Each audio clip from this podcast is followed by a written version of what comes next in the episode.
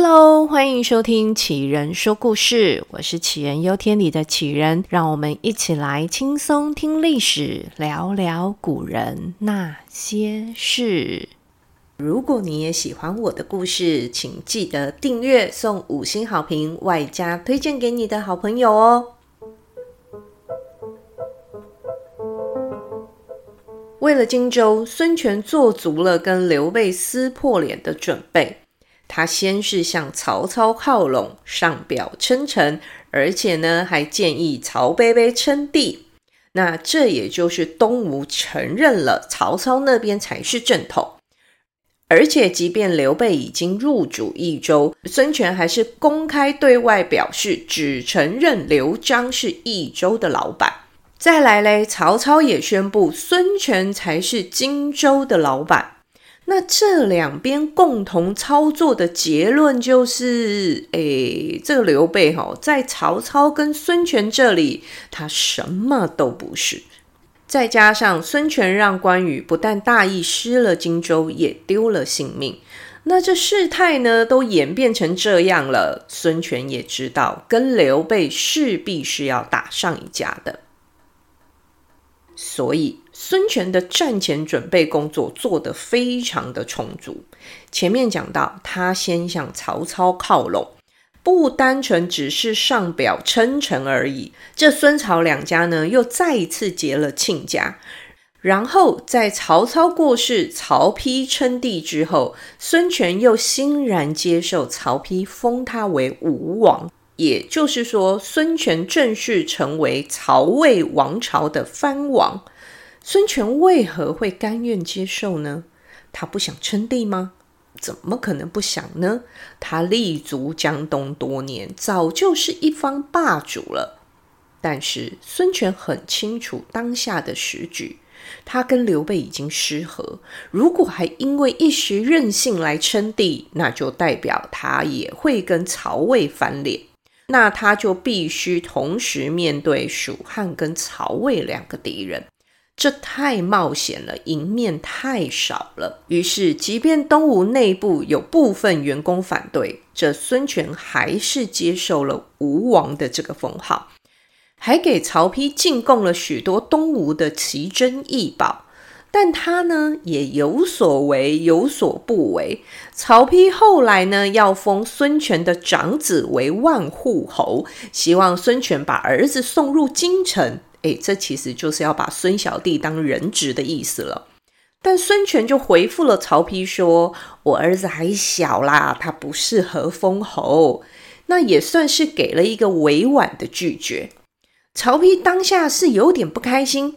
觉得东吴不是认真的臣服于他的，但孙权的态度又好到一个让人无法挑剔。人家说孩子还小，好像也没错。那一年啊，孙权的长子应该只有十一二岁。虽然没有人质，但看在东吴表现良好、礼物送的很多的份上，暂时呢，曹丕就被糊弄了过去。这北边安抚好之后，孙权就专心的对付刘备了。他把军事指挥中心搬迁到现在中国的湖北鄂州市，又把首都从建业，也就是现在中国南京市，也往鄂州搬。孙权就是看中这里是个拥有天然屏障、地势险要的好位置。除了原先的好风水之外，他还进行了城墙防御工程。不止这样，孙权通令大军加强演练，提高戒备。后来在得知刘备出兵之后，孙权立即在长江沿岸安排层层防线。能有这么快的布局，也代表孙权是时时刻刻都在预防刘备出手。而另外一方面的刘备啊，却一出师就发生了原本要来会师的张飞还没出发就被两个手下给杀了的事情。然后这两个人呢，还拎着张飞的脑袋往东吴投奔而去。那这下可好，这旧恨没消，新仇又来。刘备怎么样都跟孙权没完没了了。所以呢，当蜀汉大军抵达长江三峡的时候，面对孙权的遣使求和，刘备怎么可能会答应呢？诶大家可能会觉得奇怪，为何孙权是一下备战，一下又求和？其实这不冲突啦，因为呢，该准备的还是要准备，但毕竟打仗嘛，就是劳民伤财。孙权这边莫名收到张飞的脑袋，他也是很无奈、啊。那总是要试试看，这双方还有没有和谈的机会？那不过，既然刘备是铁了心要打，这孙权也只能奉陪到底。于是呢，他任命陆逊为大都督，就是那个装嫩装乖骗关羽师去借心的那个陆逊。这陆逊呢，出生于江东四大家族之一，属于东吴本土派系。那他原本也真的是读书人呐、但是呢，孙权看中他的能力，让他这一次统领大军。这陆逊在抵达长江三峡之后，面对来势汹汹的蜀汉军队，他马上命令大军往后撤退，退到萧亭一道一带。东吴的陆军呢，就在萧亭的东岸扎营，而水军呢，则死死地控制着那一段的长江水道。我们从表面上看，仿佛陆逊是忌讳刘备的大军。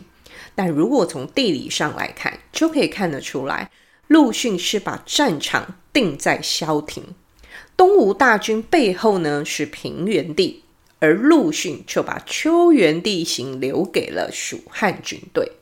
再者，我们从粮食补给线来看，从蜀汉这边要补给，得从益州、成都一路运运运运到夷陵，那可是一千多公里的长途啊！还要经过长长的峡谷，那时诸葛亮的木牛流马也还没发明出来。这么长的补给线，就代表这场仗打得越久，对蜀汉是越不利。但这刚当上大都督就主动往后退，还坚决不肯应战的陆逊，当然在自家军营里也是受到相当大的压力的。手下一群身经百战的将军都急吼吼的想要出征，但通通出不了。当然，大家心里就开始有一些闲话了。哎呀，没想到这大都督这么胆小怕事。你想，这种话怎么可能会少呢？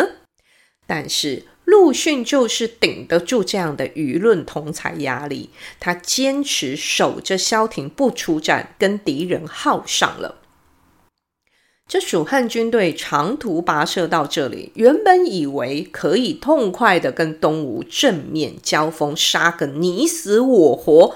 谁知道遇到一个闷葫芦，从正月拖到六月，他不打就是不打，不管蜀汉怎么挑衅偷袭，就是不打。但这蜀汉也真的没有办法冲出东吴的防线，就这样双方胶着。蜀汉这边呢，眼看着粮食是一天比一天少，这天气是一天比一天热，那军中士气呢，就一天比一天涣散。长江流域到了七八月，天气是非常的湿热，如果再加上靠水啊，那这水汽加上热气更是可怕。蜀汉的士兵呢，是越来越难以忍受这样的气候。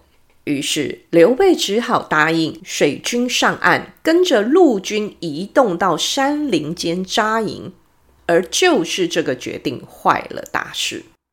蜀汉大军分别在长江两岸扎营，这营帐绵延了七百里。这扎营的地方不仅地形复杂，还分散。如果万一遇到突袭，要集结大军，根本是难上加难。这个缺点连远在北方的曹丕都看出来了，更何况是近在眼前的陆逊。这下陆逊知道机会来了，他命令士兵顺风放火，火烧蜀汉大营，另外派人绕道截断了蜀军的后路，再加上用水军阻断了两岸蜀军的联系，而他自己率着主力军队朝正面攻击。这一出手啊，就让刘备大军快速瓦解，死伤无数。眼看着大势已去的刘备，只能领着残余部队先跑到马鞍山，但后面陆逊又派人从四面夹攻，穷追不舍啊！最后，刘备只能带着少数的亲信连夜奔逃到白帝城。还好，接着赵云就率领两万援军赶到，解除了刘备的危机。那这陆逊评估了白帝城所在的位置，那个地方地形特殊，白帝城呢是三峡的起点，那那一段的河谷非常的狭长陡峭，如果贸然进攻白帝城，那很有可能会被敌人的水陆两军夹击。再者呢，他也担心后方会被曹魏突袭，所以最后陆逊决定退兵。这场战争呢，就是跟官渡之战、赤壁之战并列三国重要三大战争之一的夷陵之战，也有人称为萧亭之战。那这官渡之战呢，让曹操立下了北方基业；赤壁之战决定了三国鼎立的局势。而最后的夷陵之战，确认了南边的蜀汉跟东吴是谁也吃不了谁的状态。夷陵之战让我们清楚的看到了一个用兵如神、冷静聪明的陆逊。这陆逊二十一岁的时候就进入孙氏企业当幕僚，他一开始呢是做文书处理工作的，而且还当过县令。后来呢，他主动请求讨伐山越，展露了军事能力。而孙权觉得这个年轻人能力不错啊，所以呢，主动结为亲家，把侄女嫁给了陆逊。而陆逊之后也开始了他的军旅生涯。我们从孙权的第一集讲到现在，聊了很多的东吴名将。先不说那个在孙策时代就很受重视的周瑜。我们光看鲁肃、甘宁、吕蒙、陆逊这一排，这都是孙权重用的将领。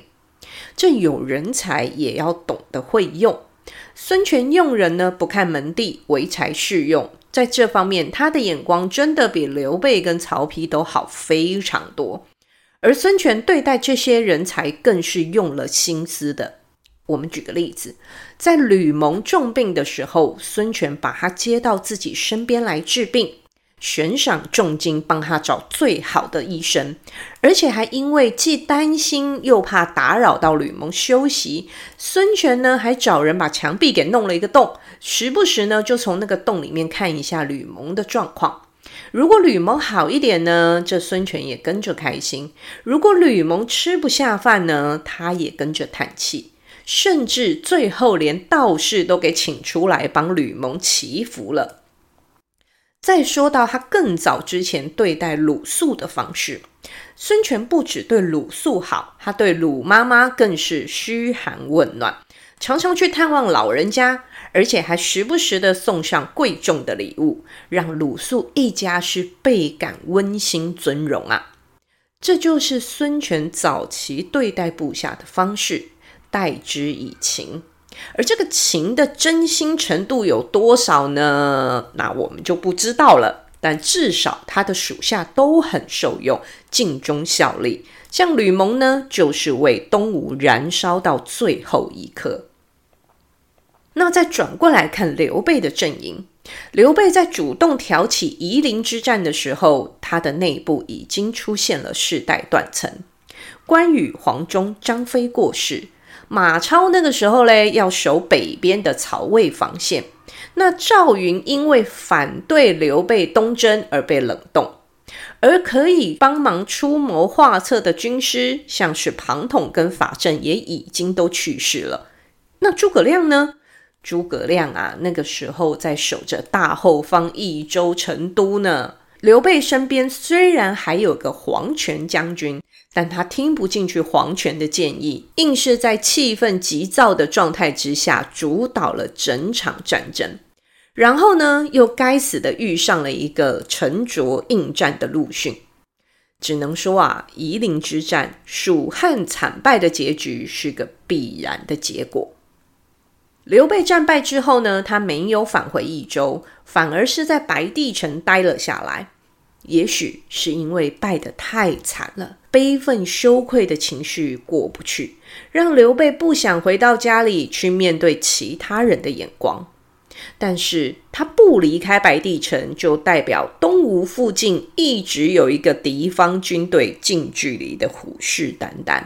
这件事情始终让孙权坐立难安呐、再加上他无法再持续糊弄住曹丕了，曹丕已经知道东吴不是真心想要归附曹魏，于是曹丕下令派兵南下出征东吴。这种局面哦，就是孙权最害怕的。东吴没有办法一下子面对两个敌人，于是呢，他就派遣使者去白帝城，向刘备提出和谈，再次想要拉拢蜀汉。而这一次他成功喽，刘备同意了。那时的刘备啊，已经是心力交瘁了。在夷陵之战的隔年，刘备就病死在白帝城。这临终前呢，他托孤给了诸葛亮，而在刘备死后，诸葛亮就成了蜀汉实际掌握大权的丞相。而这时，诸葛亮选择持续跟东吴保持着友好关系，毕竟呢，诸葛亮也是个冷静的聪明人。那时啊，蜀汉内部有叛乱，外部呢又刚打了败仗。国家跟百姓都需要生养休息，不适合跟东吴闹翻的。于是呢，蜀汉又跟东吴重修旧好。那我们先来顺一下当时的局势哦。孙权呢，原先是跟长他一辈的曹操跟刘备竞争，那到了现在呢，却是跟长辈的儿子出现在同一个赛场。这曹丕还比孙权小了五岁呢，刘禅就更不用说了。而在荆州之战跟夷陵之战之后，蜀汉的势力已经完全被逐出了荆州。这时，如果你是孙权，会不会选择在夷陵之战之后称帝呢？毕竟那个状态在情绪跟面子上，可能真的是会过不去的。但是，孙权并没有，他硬生生的等到西元二二九年才称帝。那时距离曹丕称帝已经九年过去了。孙权看得清楚他面对的国际情势，什么时候要示好，什么时候要强硬。表面上可以谦卑，可以送礼，可以谄媚，但最后的底线始终存在。他很清楚，政治外交就是手段，加强军备内政才是最重要的核心。这就是称帝之前的孙权。好啦，我们就先停在心态跟行为都还很正常的孙权吧。那大家应该知道后面会发生什么事吼。好，我们这一集的故事呢，就先讲到这里喽。孙权系列就下集再见啦，谢谢大家，大家拜拜。